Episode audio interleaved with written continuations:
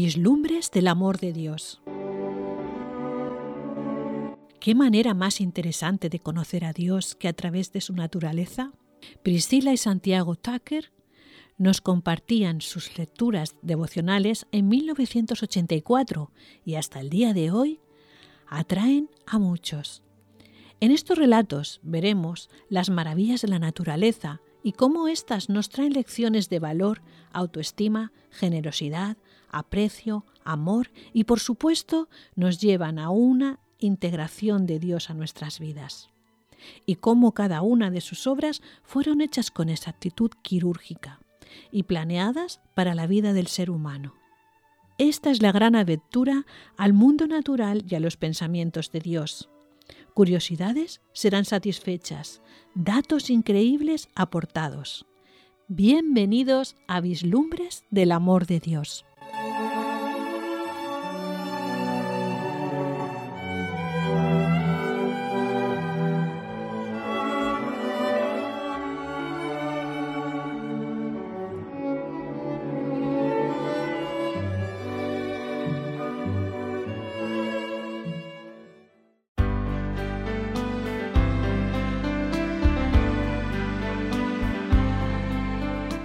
Hoy presentamos una criatura con armadura y sangre azul.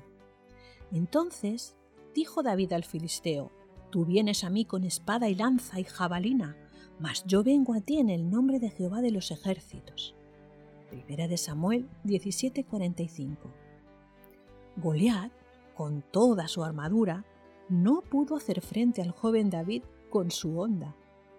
A Goliat le encantaba burlarse de sus enemigos es indudable que hasta sus compañeros filisteos se mantenían alejados de él para evitar que se irritara contra ellos. Te diré que existe una criatura marina que tiene una disposición parecida. Se trata de la langosta marina. La langosta de mar está protegida por un caparazón o armadura y tiene un genio terrible.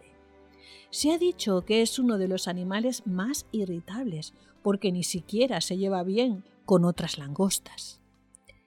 La langosta de mayor tamaño, que se tenga noticia, pesaba 20 kilos y tenía más de 50 años de edad.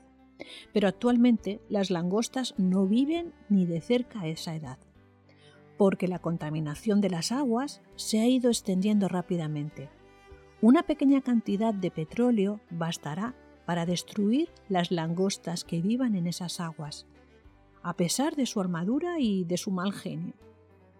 Una langosta hembra puede producir hasta 15.000 huevecillos, pero las langostitas que nacen no están protegidas por un caparazón y como son tan pequeñitas, son fácil presa de otras criaturas marinas.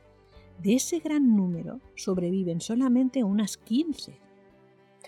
Algunas variedades de langosta respiran por las patas, usan las antenas como órganos del gusto, tienen dos dientes en el estómago, carecen de oídos y tienen sangre azul. Tú podrás decir que una criatura con tantos problemas no tiene razón para manifestar un genio tan terrible. Pero debes tener en cuenta que esas son características normales de las langostas. Cuando Dios creó las langostas seguramente no eran tan irritables, así como tampoco lo era Dan, antepasado de Goliat. Las langostas, la gente y la disposición de ánimo de ambas han cambiado negativamente. Ni siquiera una armadura puede protegernos, porque basta una piedra, como ocurrió en el caso de Goliat, o cierto grado de contaminación del agua, como en el caso de la langosta, para destruir los organismos de esta tierra. Solamente Dios puede protegernos y transformarnos. Hasta aquí hemos conocido una nueva vislumbre del amor de Dios. Os esperamos en un próximo episodio.